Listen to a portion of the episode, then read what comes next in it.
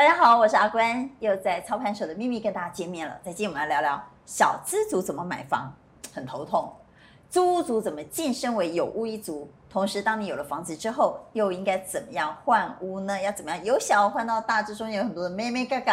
在今天特别邀请到财经美女主播刘涵竹，涵竹姐好，还有各位观众朋友，大家好。好，另外我们邀请到一位专家，他是专门在处理那些疑难杂症的，永庆契约部资深经理陈俊宏，俊宏。哎，主持人好，各位观众大家好。到底刘涵珠怎么样晋升为有屋一族的经验很值得分享。我想要追上娟姐的脚步，好不好？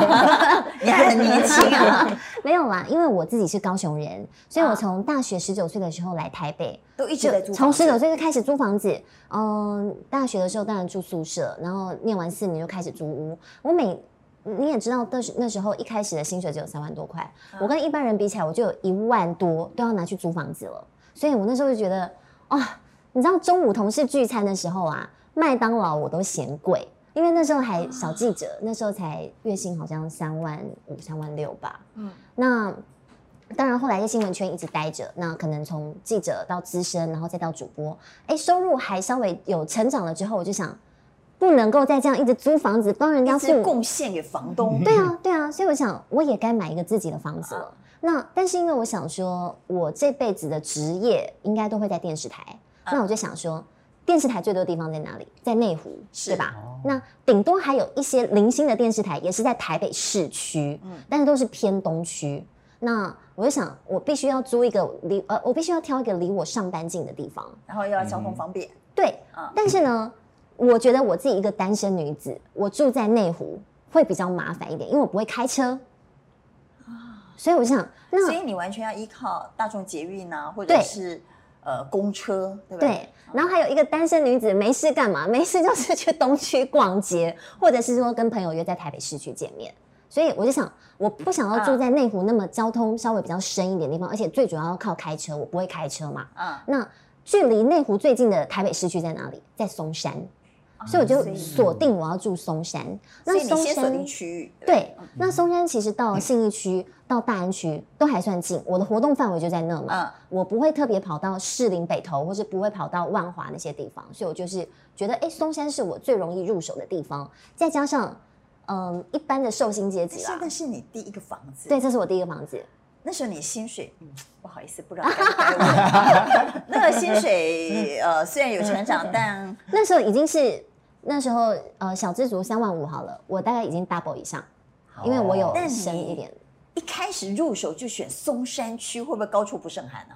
哎，可是因为我有想哦，我自己当然喜欢在东区走跳，但是东区的大安区跟信义区，我怎么可能一个小资族，一个上班族，受限阶级很难耶。对，但它相对，我觉得它距离蛋黄区很近，但它的价格不是蛋黄。那如果到内湖南港那边又稍微。虽然虽然再便宜一点点，但是我的交通生活，我会在交通方面花上很多的时间跟金钱成本，所以我觉得松山，哎，这个进可攻退可守，是我觉得最 OK 的地方。但房价也很 OK 吗？房价我那时候要直接讲哦，量底牌，我那时候是在一百零四年买的啦，大概距离现在六年前，现在是六年前。那时候下定决心是因为那时候政府推出了那个青年安心家方案，贷款。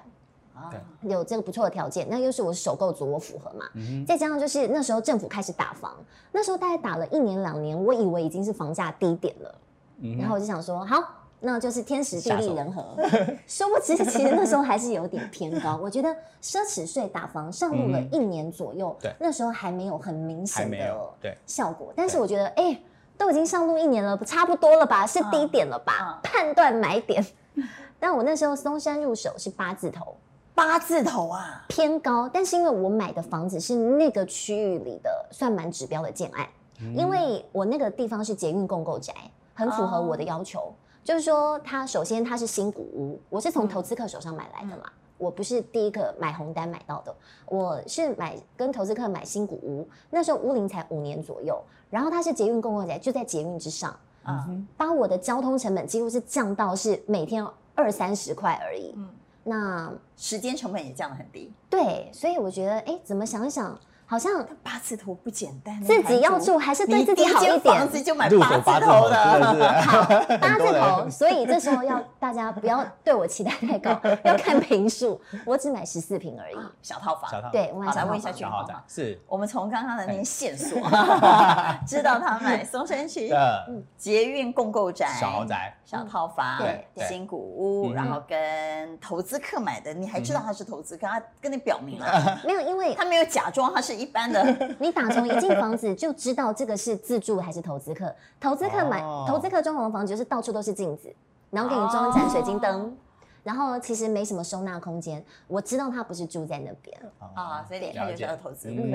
所以从韩竹的这些线索呢，我们也来提醒一下我们 所有小资族想买房子的第一间房子啊。嗯，我也是买套房，所以我们可以来交流一下。万丈高楼平地 起。经常小资族的第一间房都是套房。来，君红来讲一下，因为你最常碰到纠纷啦，妹妹嘎嘎疑难杂症。对，买套房通常会遇到什么样的问题？呃，买套房啊，呃，我首先我我必须要肯定，就是说韩族他买这个捷运共购宅哦，虽然刚刚君姐有提到说这个价钱比较高一点，对不对？但是哦，其实你想一想，其实不是价钱高，我是说他入手竟然哇一出手就是八字头啊！哎，对对，这个确实是应该是很多人都不会。就是下这么大的一个决心啦。啊，我其实那时候还有看附近，就是民生社区周遭，民生社区大概六字头。对。但是因为民生社区没有捷运，加上它的屋龄更高，更高一点。然后下面华夏的管理员的相对呃比较不是那种二十四小管二十四小时管理。了解了解。然后所以我才想说衡量一下。但我觉得第一个就是说以捷运共购宅来说的话，我觉得第一个它的价钱比较高哦。当然它有几个原因嘛。第一个就是说它。呃，大部分我们现在看到捷运的共购宅都是钢骨建材的，它本来成本造价成本就比较高，成本就高了。对对对对。对，然后再来呢，你想想看哦，它可能比附近周遭的贵个一呃每一平，我想随便算一算，就算同样类类别的哈，至少要单价会比较高，单价贵个两三万好了，一平贵个两三万，哎，十几平也贵个这个三五十万了，对不对？但是呢，贵个两三万算是客气的哈，经常很多。十开头。所谓的小豪宅啊，就是套房型的产品，不止贵个两三万。没有，如果你把就是以呃套房跟这个两房来比较的话，那呃当然那可能一高可能就是五万十万起起跳啦。那我们刚刚讲的是说，如果我以就是买套房哈，但是我是捷运共购宅跟不是捷运共购宅的话，你是把套房跟套房比，对，这样来比的话，大概就是高个三五万啊。但是它其实有一个很大的一个重点哈，就是说刚刚有提到，就是说因为现在小资族入手，他一定会需要贷款。是，他在贷款这件事情上面呢，会有点艰难。通常捷运共购宅呢，它会比一般的套房至少可以多到一到两成的贷款。所以你看哦，如果你一坪捷运共购宅比起一般的套房好借钱，容易借钱。对对对，在贷款这个部分，你虽然多花个这个三五十万买房子，可是你看哦，你多个一层，哎，就是一百五十万，对 对啊，这个部分其实就 cover 回来。现在套房还有十五平以下很难借到的。呃，还是有哦。目前呃，基本上大部分的银行的认定大概就是两种状况，一种大概就娟姐讲，就是总平数啊十五平，另外有有一种银行它是就是室内平数要到十平以上。对对，现在有低一点点，捷运公货宅可以到八平就可以贷了。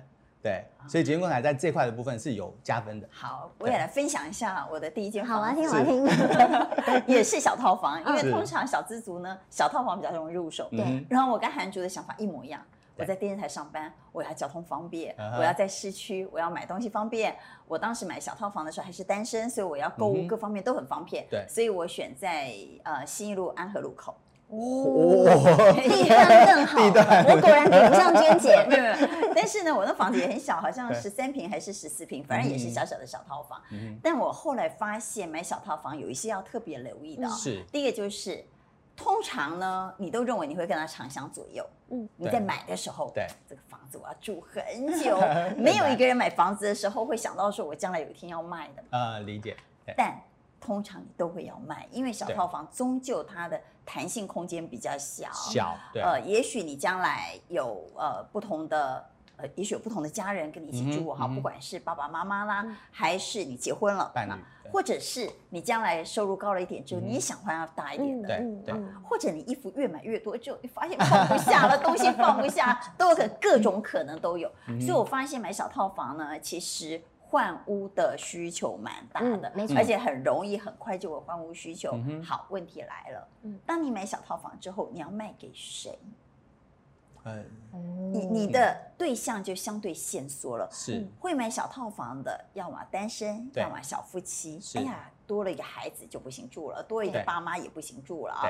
或者是呃，一会儿觉得它太小，一会儿觉得它没有停车位等等。嗯所以，其实我在买了小套房之后，我在卖的过程当中，我发现，嗯蛮难卖的。嗯你不要以为那个地点很好哦，嗯西路安和路口怎么可能很难卖？其实卖了很长一段时间。是，当然，我有坚持一定的价位，对，但它也不是那么容易出手啊，应该这么说，这是第一个。第二个呢，通常小套房的产品呢，那一栋楼也会有非常多的小套房户数房，很多，所以经常呢。筹码比较凌乱，我们用啊股市的说法，就是筹码会比较乱一点，跟呃大平数的房子，它可能嗯呃社区的户数没那么多，是。但是小套房的社区户数是相对比较多的，了解。所以经常在你要卖的时候，也会有人要卖，所以它很容易捣乱行情。对。嗯。然后再加上买小套房的人呢，他大部分都是小资族，是。所以他可能很容易就有一点风吹草动，他就没有嗯。持股心。性。你知道，啊。就像股市的融资啊，他不是大户嘛，对不对？啊。他绝对不是主户，主力也不是实户啊。对。所以当融资啊、呃有任何一点利空啦、或消息影响的时候，就比较容易筹码松动。所以我自己买的那一栋呢，因为这中间经历过金融海啸，嗯哼嗯哼，经历过本土金融风暴，那是蛮早期的时候。我经历过两次利空，一次是一九九七年的本土金融风暴，嗯哼，接着经历到两千年的网络泡沫化，是。然后又经历两千零八年的金融海啸。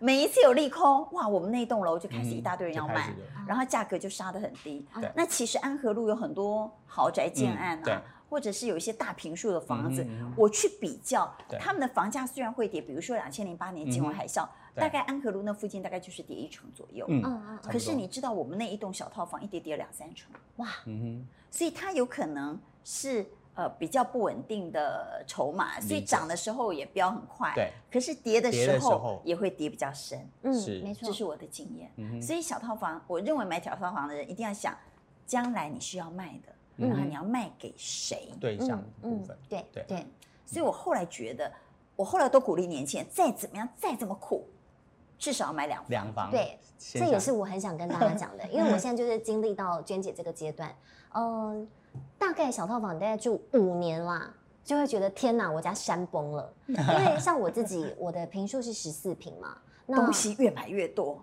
对，然后还有有时候我们可能会有一些厂商的公关品，或者说自己采访觉得对自己很有纪念性的东西，反正你的东西会越来越多啊，就是对对对对对。哦，因为我小套房买回来，我是跟投资客买嘛，它的那个收纳功能一定不够，所以我那时候在自己再加了一笔自己的预算去做一些收收纳柜做衣柜、做鞋柜什么什么的。嗯但但是是永远都就是不够爆炸对，就是爆炸空间永远都不够。我当时也是这样，嗯我后来住的时候发现，怎么东西越买越多？因为你自己的房子，你就会买。你去租房子的时候，你不会想要采购，因为你想说这是租的房子，你买那么多，将来不是很麻烦吗？可是当你有了自己的窝之后，你就会想要添购一些你喜欢的家具，嗯然后你就比较容易有采购的欲望。对，等到一段时间之后，你就发现哇，小套房连个储藏空间也没有，连个什么也没有，你就会想换房子。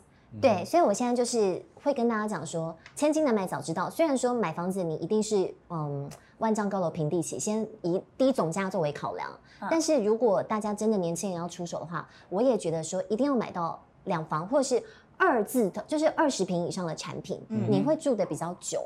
或者是可能因应你人生的不同的阶段，嗯。但是我现在就是保持乐观的心情，就是永远都会有像我这样子的单身女子，她想要买在捷运共购宅，怎么样怎么样。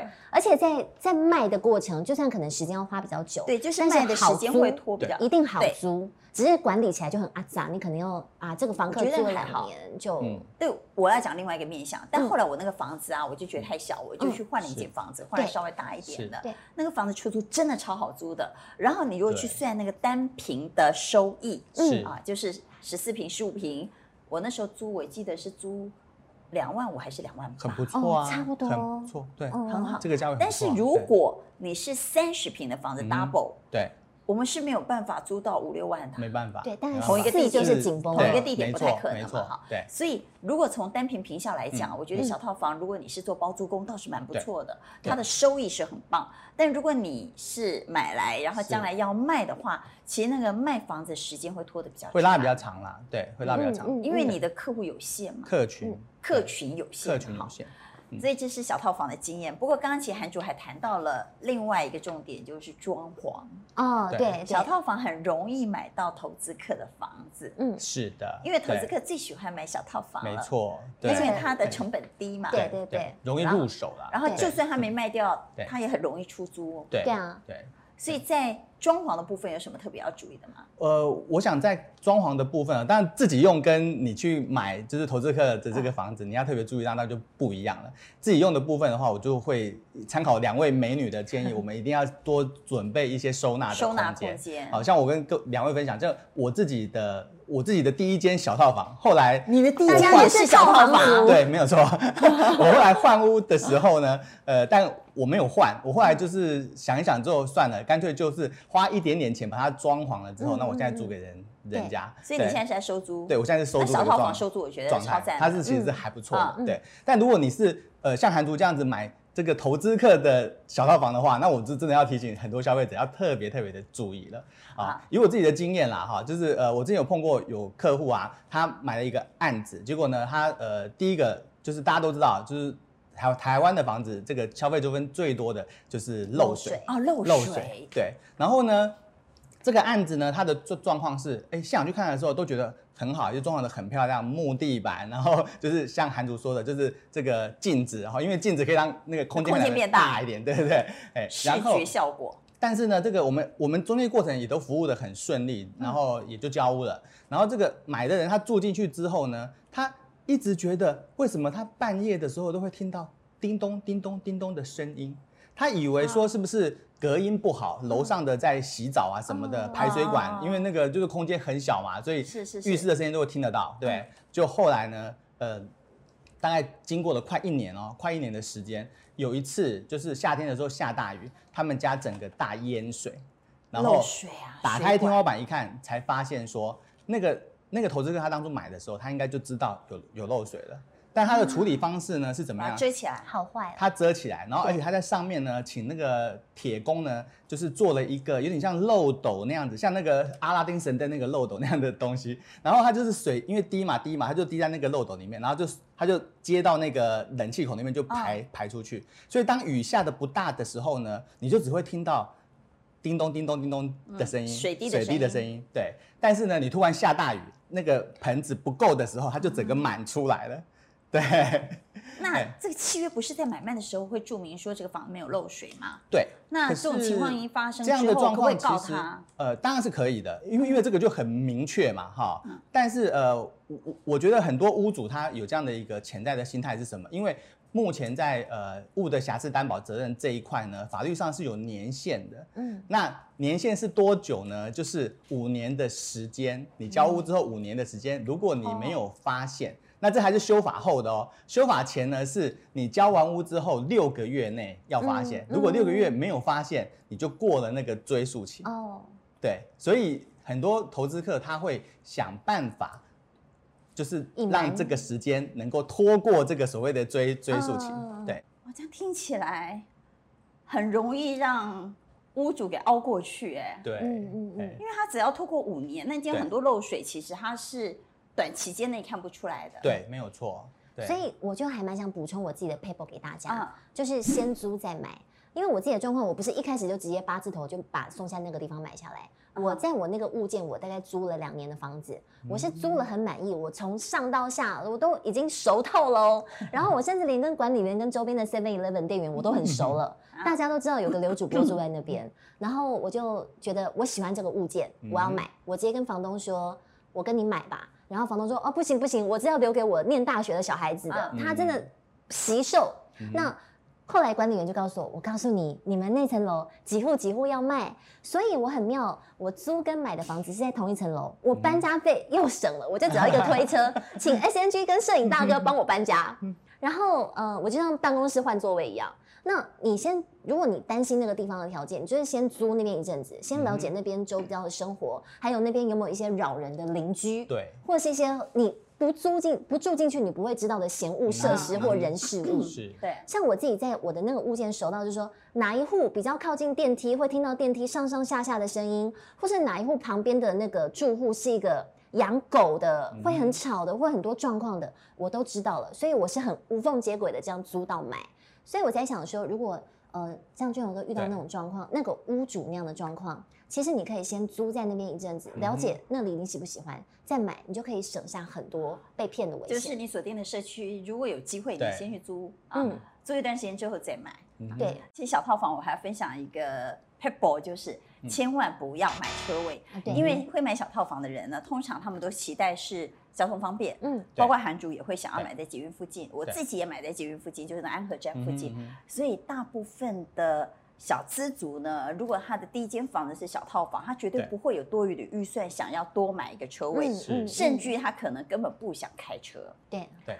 那你买了车位之后，车位现在动辄都是两三百万，对，你把那个价钱加上去之后，就会让。买小套房的买方觉得那个总价太高，太高了，然后又不实用，是，特别是很多房子呢，有的时候那个车位就是关键的一两百万，一加上去就破千了，或一加上去就破了一千二了，那有时候它就是一个天花板的门槛，对很多购物者来讲，他可能预算他就是我要找一千万以下，理解，或者一千两百万以下，不小心车位一加之后就 过了，过了之后你就把一群。呃，买方给赶跑了，潜在的有有潜力有意义。所以我觉得买小套房呢，千万不要买车位，特别是不要买那种车位跟房子在一起还不能分开卖的，哎呀，那就更麻烦了。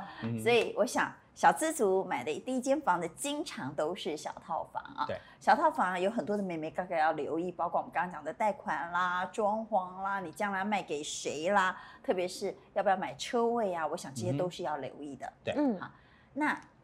就像韩主所说的，住了几年就就想换屋了。嗯嗯嗯。那你现在想换房子吗？我现在是想要换到大概至少有两房的的房房子的产品啦。嗯、那所以就要锁定区域嘛。嗯。还是一样，大安跟信义区，大安跟信义区 还是对一般人来说有点难度，高不可攀。那我觉得台北市的话，我看好双山。我觉得松山跟中山是一个容易、嗯、比较相对容易入手的地方。嗯，也是蛮贵的。但是呃，如果要跟最贵的比起来，不是那么贵啊。跟比较便宜一点，就是呃出了城稍微便宜一点的，那你自己看你自己的需求。因为假设你跟我不一样，我的职业是媒体人嘛，那如果你是科技新贵，你要住在内湖，那刚好。但是像我就不需要去住在内湖啊，对吧？所以你现在有锁定什么区域吗？呃，我还是在继续看松山，然后我还有在看一些从化区。我发现那个仁义从化区还不错。仁义从化区在哪？它在三重那一带，对，对不对？嗯、虽然三重那一带不是我平常生活的那个区域，但是它离市中心很近。对，首先它离市中心近，但其次就是我发现，在众多从化区当中，因为它是比较少的，所以它可以很快的发展起来。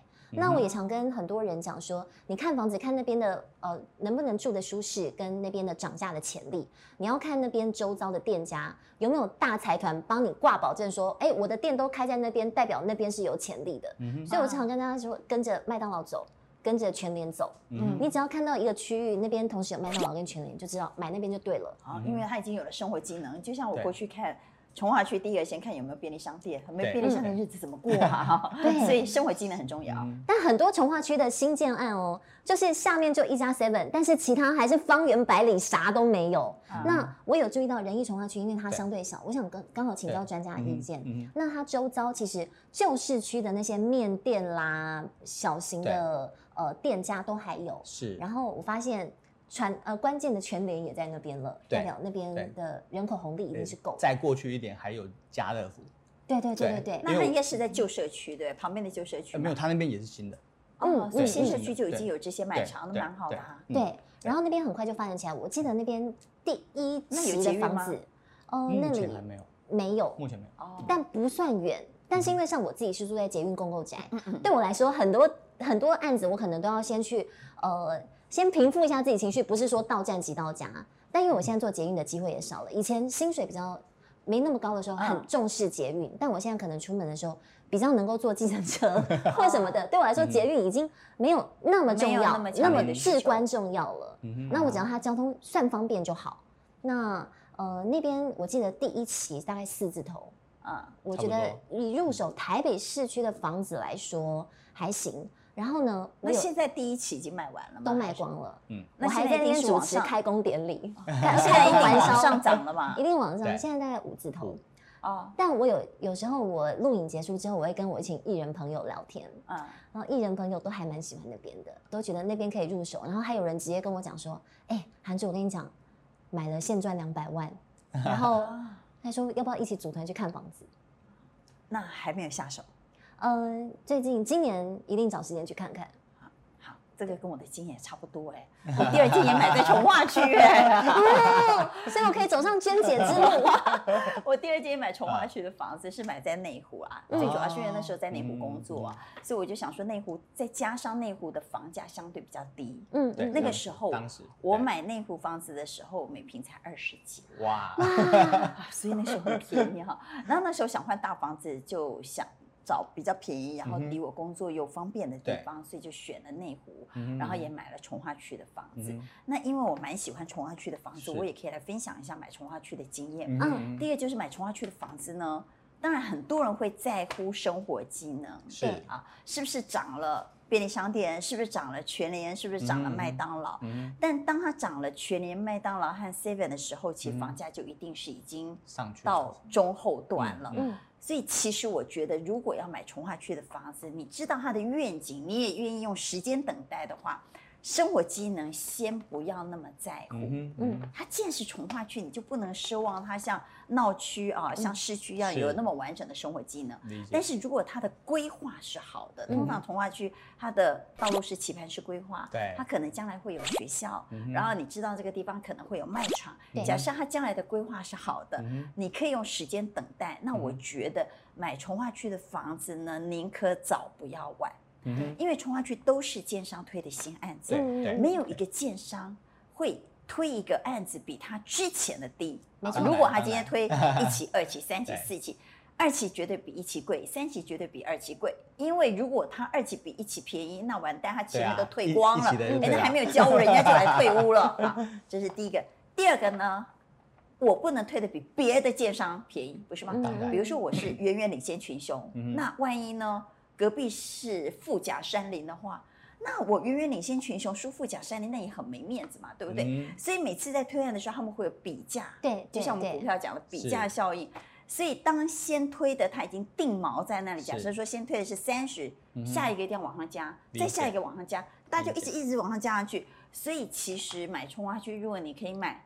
第一个案子，嗯，那一定是赚钱的，就是勇敢，你要勇敢的看好这边就出手。那最重要是你要知道那个地方的都市计划，对，就是它其实从化区都已经先有一些规划蓝图了。对，那这样的规划蓝图，其实你透过政府机关你是可以要得到的，也可以了解到的。对，那你如果知道啊，它未来两年后会什么，三年后会有什么，五年后会有什么，你愿意拿时间换取空间的话，我觉得是宁可早不要晚。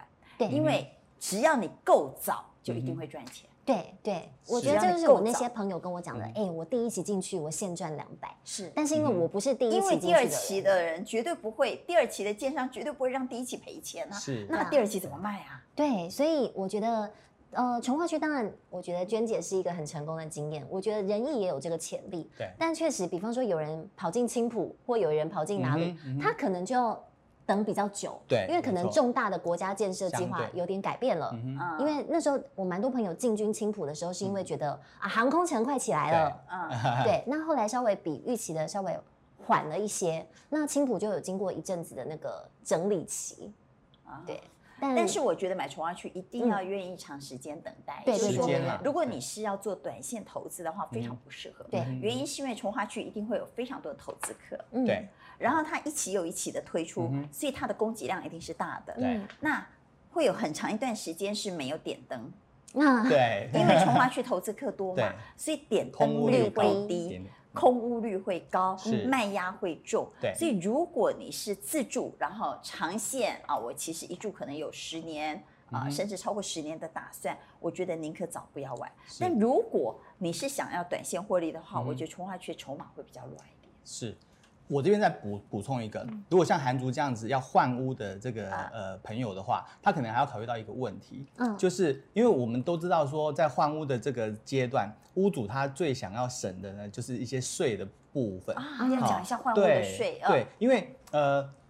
买房子的时候就是很简单，就是契税嘛。那现在那那个也没有太高，但是换屋的时候呢，可能在土地增值税的部分就会比较多一点点。甚至呢，如果你的持有时间越长，你的这个增值税当然就越越高。所以呢，大家都会想要就是说，哎，透过这个重购退税这样的一个部分呢，来把我这个缴的增值税把它退回来。嗯，对。那以韩族的这个案例呢，如果说他现在看的是仁义从化区，他就会碰到一个问题，因为。像刚刚娟姐的案例，它是北市换北市。其实北市虽然区域换了，但那个地价的部分，当然内湖一定比大安区啊这边来的低，低但是相对不会低的那么多。对，尤其你又是小房子换大房子的时候，呃，那你可能因为你的面积大，就把这个面积小的这个 cover 过来了。因为在退税这件事情上面呢，呃，你新买的房子呢的土地呢的现值要大于等于。卖掉的这个房子，你才能够退你缴的这个增值税。那我们新买的土地限值要大于等于卖掉这个，对。所以比如说像韩竹，如果他是从台北市换到新北市的话，那有可能限值落差比较大，限值会比你原来买的房子旧房子还低。对，那他就旧房子卖掉的增值税就不能就不能退了，就变得完全都不能退了。对，即便你换的平数比较大。我举一个例子哦，嗯，我之前有个客人，他在大安区呢，他在大安区卖了一个公寓的房子，二十平，嗯，二十平的公寓房子，他到台中呢，买了一个七千多万的豪宅，两百平，嗯。嗯，结果答答案是不能退税，哦，刚刚已经想象不到吧，二十平不能退两百平的税哦，为什么？因为地价，因为地价就是差这么多。第一个，他台北这边是。是公寓嘛？嗯，对，所以它这块地对是五个人分而已。嗯，那边是豪宅，所以那一个地大家持分、持分、持分、持分完了之后，地是少少的，再加上限值又比较低，所以是不能退税的。对，所以这件事要非常累。对，如果那是不是还有两年的限制？就一定要在两年内买卖？呃，一买一卖在两年内。哦，所以如果他今天是呃。小套房先卖掉，然后他去租房子。嗯、可是预售屋可能在两三年后才交屋，他也有可能因此而失去了退税的机会。是的，是的，嗯，所以一定要在两年内。对，好，在这段节目我可以 repeat，一定要新买的土地价值大于旧的。对，嗯啊，这个好重要哦。对，哎，所以这个可能就是有这个需求的朋友，所以我刚刚会对会建议韩竹说，以他现在的实力，应该就是新买的。就继续买，然后旧的就留下来租人，这样看起来是比较划算的。对，这才是前辈，两个都是前辈，都要走你们的路线才行。好，所以换物也有特别要注意的，包括这个税金的部分，嗯嗯，包括你到底是选择什么样的区域来置产。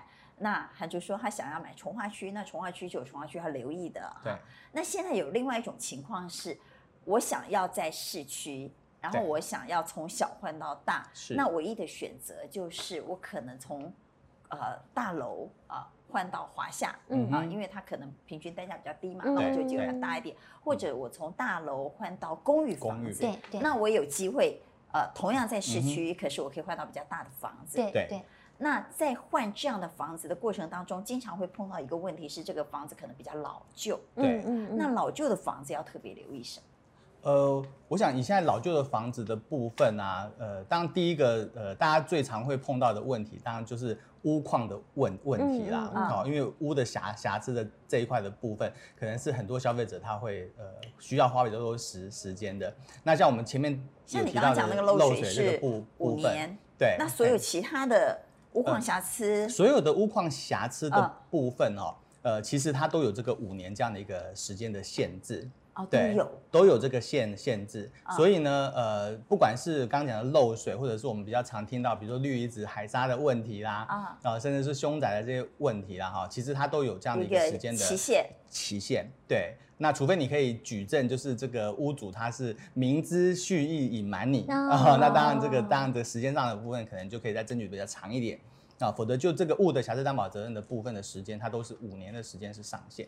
那我为什么会提到这样的一个想法？是因为我有个朋友，他原来是住市区，然后他们两夫妻呢本来就是住小套房，嗯后来生了孩子之后就得换房子，嗯对可是他不想让孩子的学区太远，有太大的变动，嗯可能小朋友已经读这个学校已经习惯了，或者他觉得这个学校很适合小朋友，嗯那他就必须在同样的。呃，行政区去对买房子，嗯可是你想小套房要换大的不容易嘛，所以后来他就选了一个蛮老旧的公寓，因为台北市嗯其实有很多那种三四十年的老公寓他说他这样才有办法换一个比较大的房子。后来他换了公寓之后呢，就开始有左右邻居跟他说：“哎呀，现在可以都更啊、危老啊什么的。”这个到底现在是不是一个趋势？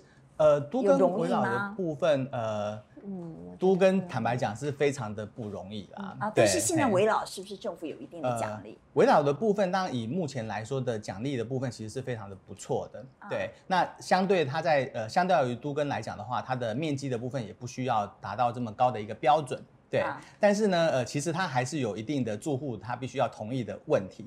我举例来说，像呃，我之前就有个客户，他其实一开始他就是坦白讲，他就是锁锁定了这个要做围老这样的一个标的。现在很多人会刻意去找老，刻意去找老老的公寓，它啊倒不是像刚刚娟姐提到你的朋友的那个需求的问换题，它就是为了就是说，哎，我现在有一笔钱，那我到底是要放在这个新大楼，还是放在这个都更危老的案件里面？因为确实啦，如果说他真的是呃投入到一户有机会这个都跟或是围绕的部分，那个获利的翻转，那确实是一个非常可观的一个数字。嗯对，那但是呢，呃，实物上面呢，你会碰到的这个困难点其实是相对是高的。啊、呃，像我朋友的那个案件呢，他其实就是，呃，他们本来锁定的就是大概二十几、二十几户的一个小的一个，算是一个联动的一个因为公寓。基地太大，对，会很复杂。对，嗯。哎、但是呢，其实后来就卡在就是一楼的住户。其实，呃，各位在发现哦，在都跟或者围绕的部分啊，一楼的住户其实是关键。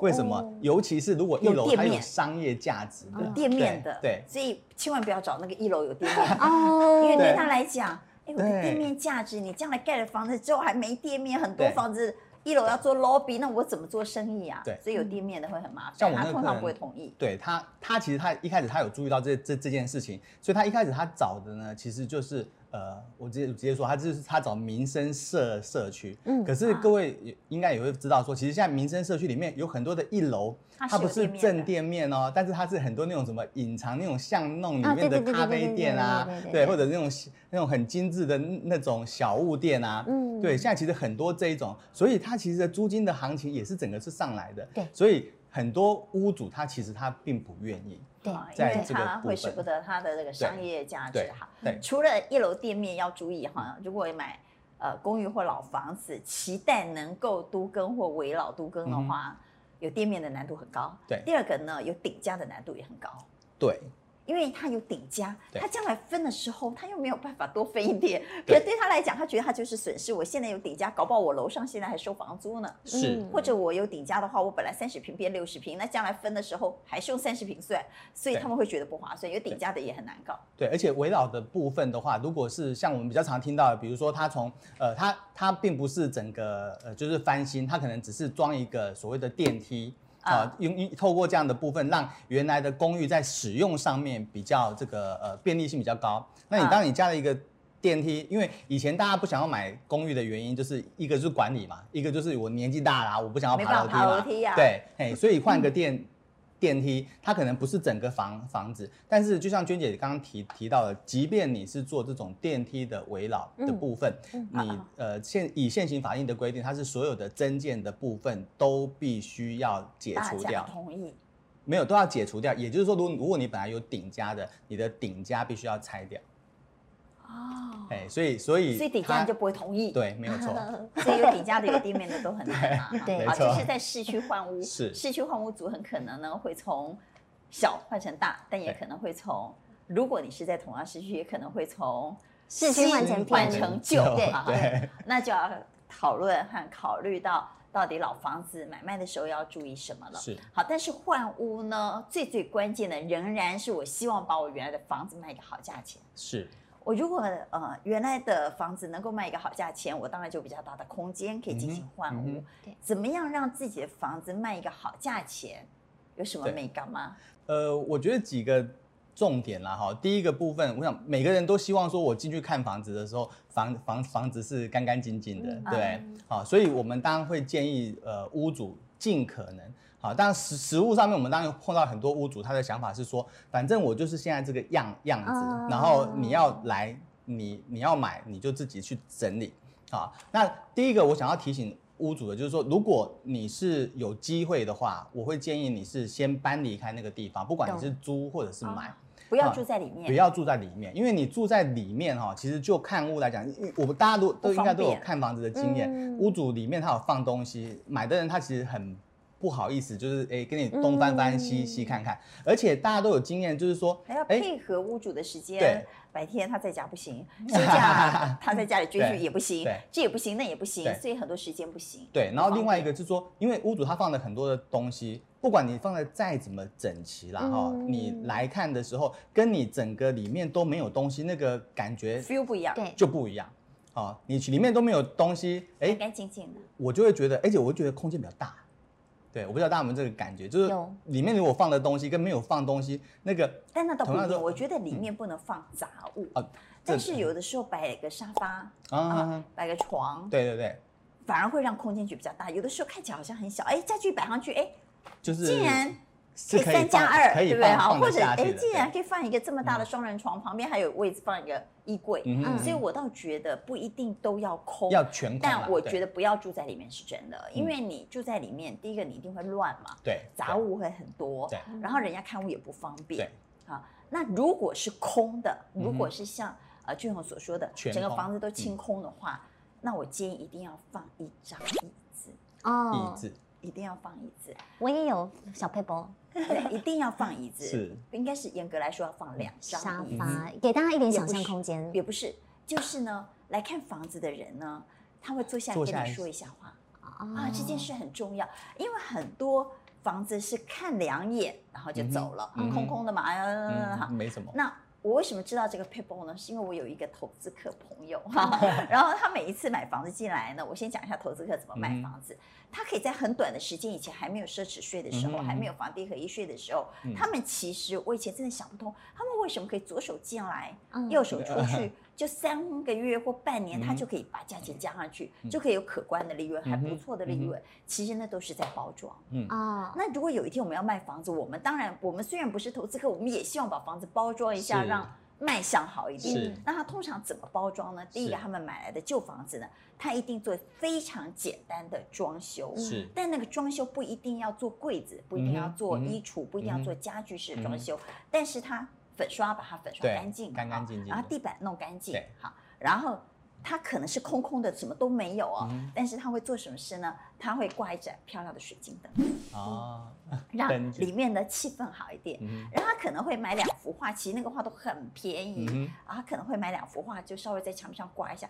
全部都空空的，然后他会买两张漂亮的椅子。他说没有关系，这个椅子卖掉之后呢，我再把它搬回家。下次呢卖房子的时候，我再把它搬去。好，他买两张椅子放在那里做什么呢？就是有人来看房子的时候，还要跟他聊聊天。嗯啊，坐在水晶灯下，然后一幅呃很有情调的一幅画，前面的其实那画很多都是 copy 画啦，或者是印刷画。是，但是他就把它布置的。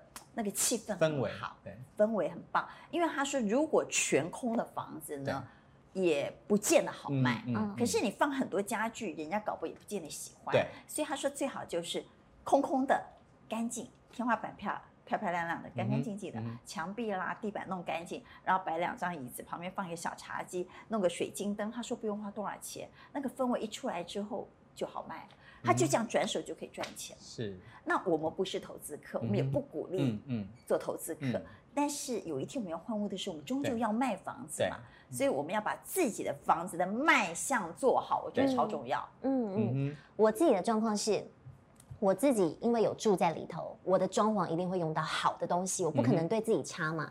这就是我可以帮我房子加分的地方。因为首先哦，我进这个房子之后，我第一件事，我把浴室重做，我加了一个浴缸进去。因为会买我的房子的人，一定就是当年跟我站在同样的一个思考的线上的人，才会想买我的房子。女生要什么？想要泡澡，所以我就做浴缸，嗯、我自己泡，泡完看你要不要泡。这是第一个，我把浴室重重做的很好，啊、干湿分离，然后怎么样？嗯、然后第二个呢，因为你也知道，原本建商附的那种装潢一定是那种土土的墙面，或是黄黄的瓷砖那样子。我也是全部瓷砖重做，我用那种大理石纹。嗯哼。然后呢，再来呃，我们买回来的这个房子，投资客的嘛，除了那盏水晶灯之外，它其他灯超爱有水晶灯。它其他但但是那那你也知道是不贵的水晶灯。对，其实不贵，但它那个氛围很好。对，塑胶感水晶灯，但它其他一定都是普通的黄灯泡、白灯泡嘛。对，我全部都换成 LED，就是说我的房子它用的每个材质都是好的。那加上投资客，我除了把镜子打掉做成柜子之外，那呃，投资客给你摆的那个沙发，是不是也是那种皮，那种红色的皮，或者是 很像我们小时候去训导室泡茶的那种茶几的那种桌子？我那些全部都换，不要，我去文昌街定做沙发，定做茶几。我那边看起来就像是呃一个。我觉得是会给人家有 dream 的感觉，嗯，所以即便我要卖的时候，你看我买的时候屋顶已经五年，我要卖的时候已经十年以上，因为我已经在里面住了六年了嘛，对不对？房子变老了，可是它看起来比我刚入手的状况更好，更好。顶多你其他呃白色摸脏的地方重新有粉丝。我觉得简单来讲就是你要增加房子的质感。对对，我刘涵竹住过的，我跟你讲真的很好住，这样子，我就是。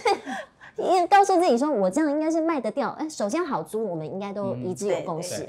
卖的话，我觉得大家帮自己的房子加值、加质感啊，让房子的质感提升很重要。对对，嗯嗯。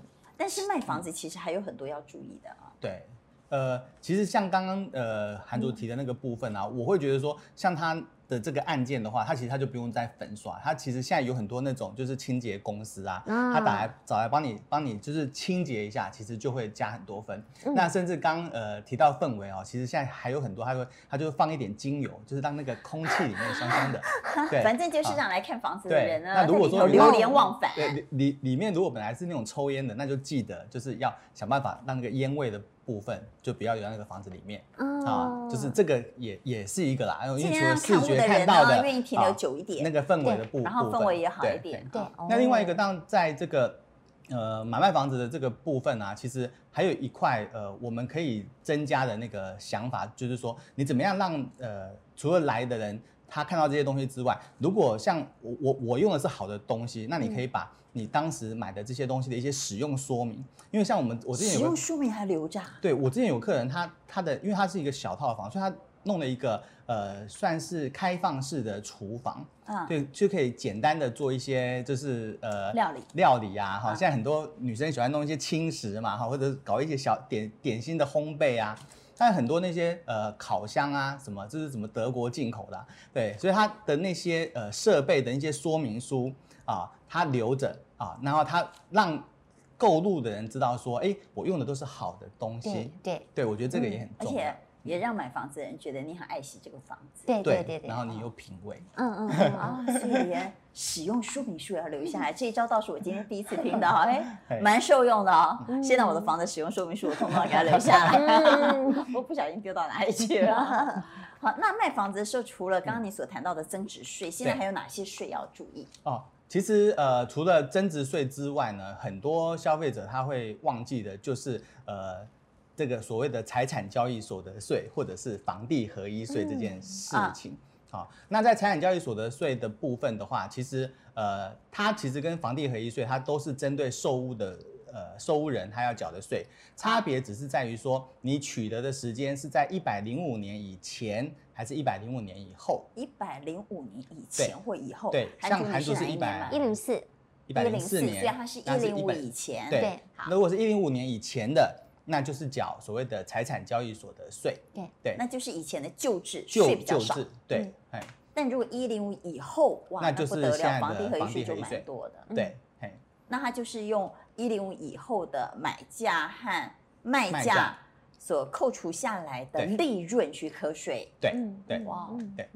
那那另外这个部分的话，很多消费者也可能比较不清楚的，就是这个部分也有所谓的重构退税。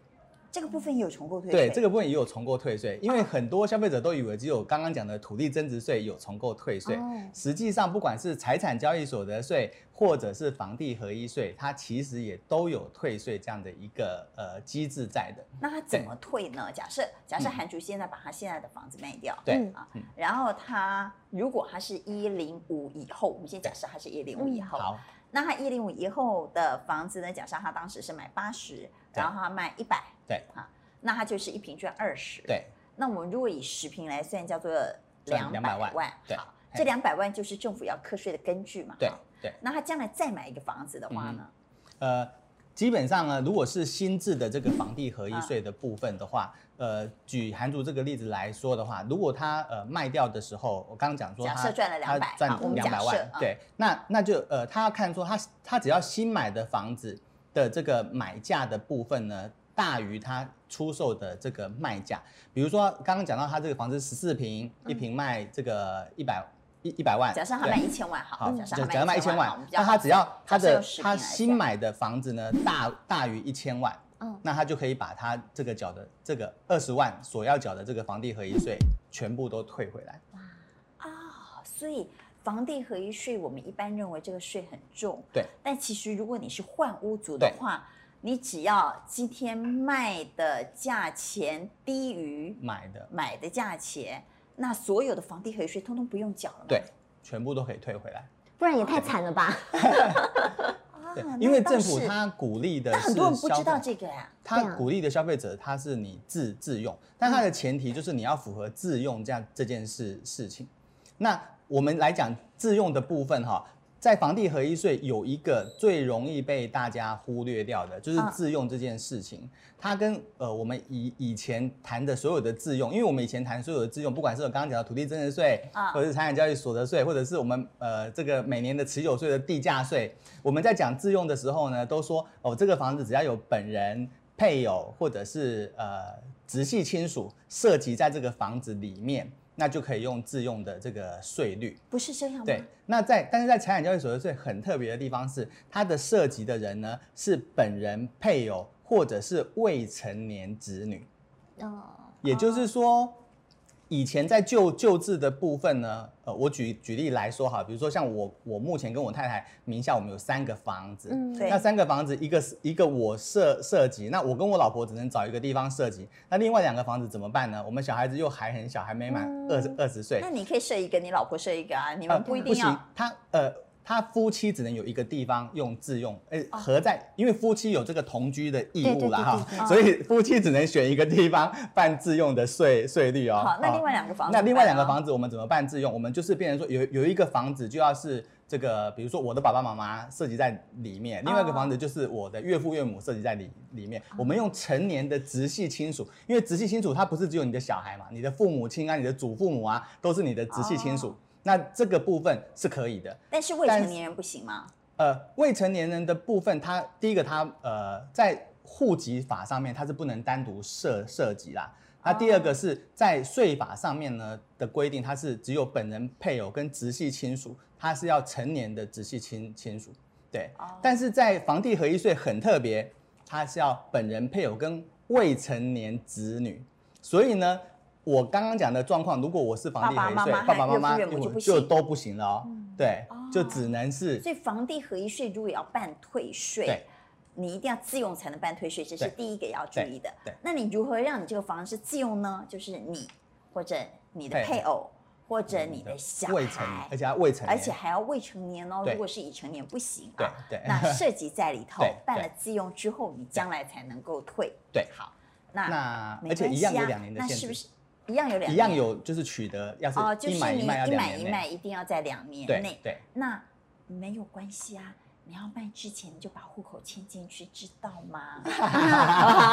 因娟姐告诉大家小配包了，因为呢，你可能现在住在松山区，然后你有一个文山区的房子要卖，那没有关系啊。你文山区的房子要卖之前呢，你就赶快把你的户口迁到文山区。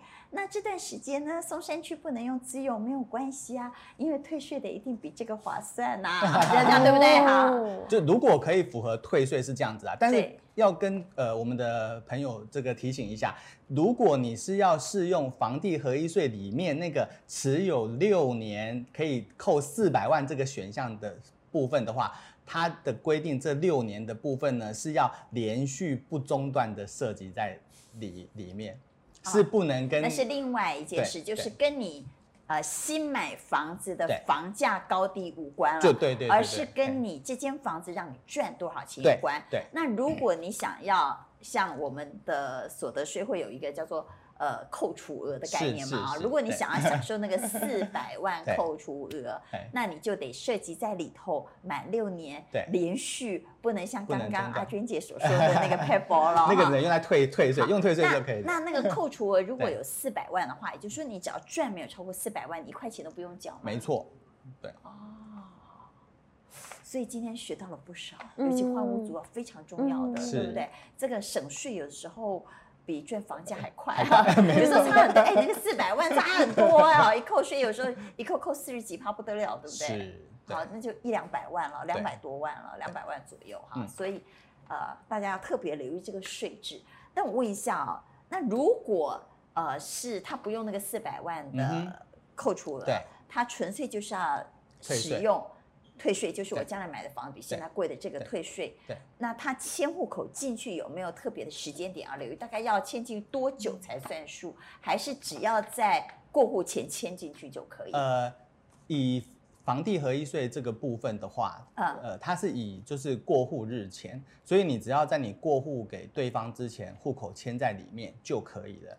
但是我要提醒消费者，就是过户给对方，假设是二月一号哈，一月三十一号签进去就可以了。对对对对，但是我要提醒消费者，就是我们因为我们一般的客客户他是希望说，哎，我土地增值税也要可以退嘛，我这个房地合一税也要可以退啊，两个都可以退。你如果要两个都可以退的话，那你就不行这样子喽，因为土地增值税的退税的规定是要在立合约之前就要户口在里面了。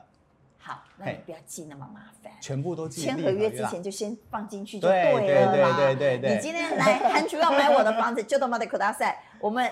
礼拜一再签约，先让我礼拜五去签 户口对不，对，或者说好了，哎，礼拜三再签约，让我礼拜二先去签户口。反正签约之前呢，户口你就先把户口迁进去，然后在迁户口的时候就先办好自用，对不对？对。然后让这个房子先处在一个自用状态下再去签约，这样不管你是增值税还是房地合一税，就都可以退税啦。对，好简单。我这边再补补充一个，对，就是刚我们呃君有提到说，呃，我新买的比旧的卖的，只要价格比较高就可以全退，对不对？对。但是在房地合一税里面还有一个很特别的，跟财产交易所得税不一样的地方是，我即便我新买的比旧的来的低，我还是可以退差额。就举例来说，比如说我新买的这个只有这个。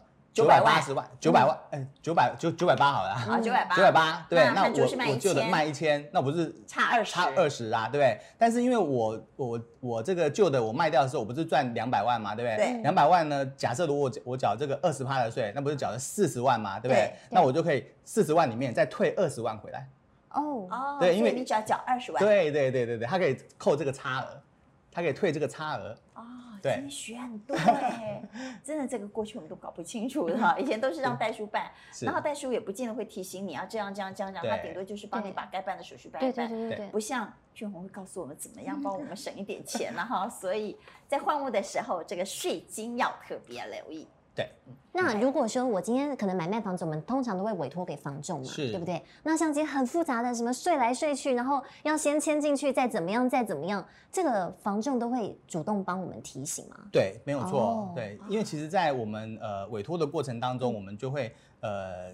去了解就客人的需求是什么，就是你为什么要卖屋啊？你是换屋的需求还是怎么样？而且这是合理的解税，对啊，对啊，对啊，就是可能自己大部分人应该都不会注意到那么细的东西，对对。所以这可能也是委托房仲，房仲都必须要有这些知识 SOP，是不是？是的，是的。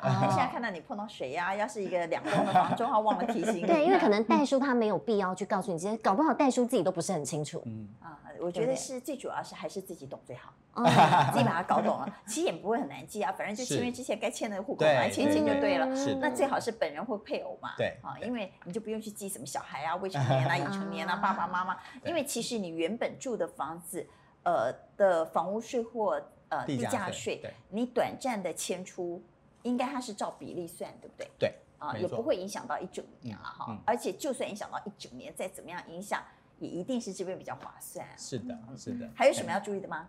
呃，我想除了这个之外哦，我我其实还是会建议消费者，就是真真的呃，不不是因为我们自己在防重了哈，因为第一个你你在这个不管是你知道购物或者是售售屋，你在开价的部分呢。呃，你真的是要先做，对，要先看一下实价登录的。啊，不是，我应该说收实价登录比较王啊，对，让你比到最低价，让实价登录比较王，让你卖屋卖到最高价。对，因为因为这个部分哦，有时候真的是你你看你你去买一个房子，然后那个屋主开一个很天高的价钱，你可能就已经吓退一一堆人了。他可能就觉得说，哇，这个屋主现在这么高，这么不好处理，对不对？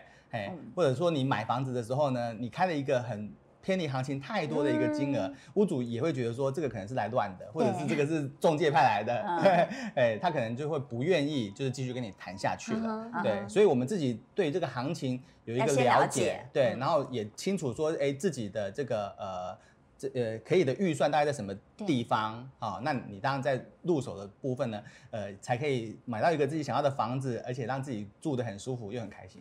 好，所以我想希望所有。我们的观众朋友，如果你是小资族，赶快拥有一间自己的房子。那如果你想换屋呢，也能够在最好的时机，然后有最完整的资讯下进行换屋。同时呢，不管是在续金还是在房子选择上，在地段的挑选上，都能够找到一个最好而且最适合你的房子。好，谢谢韩竹在今天分享你的经验，谢谢君谢谢君宏给我们好多宝贵的知识啊，让我们省不少钱呢。谢谢，好，谢谢。谢谢谢谢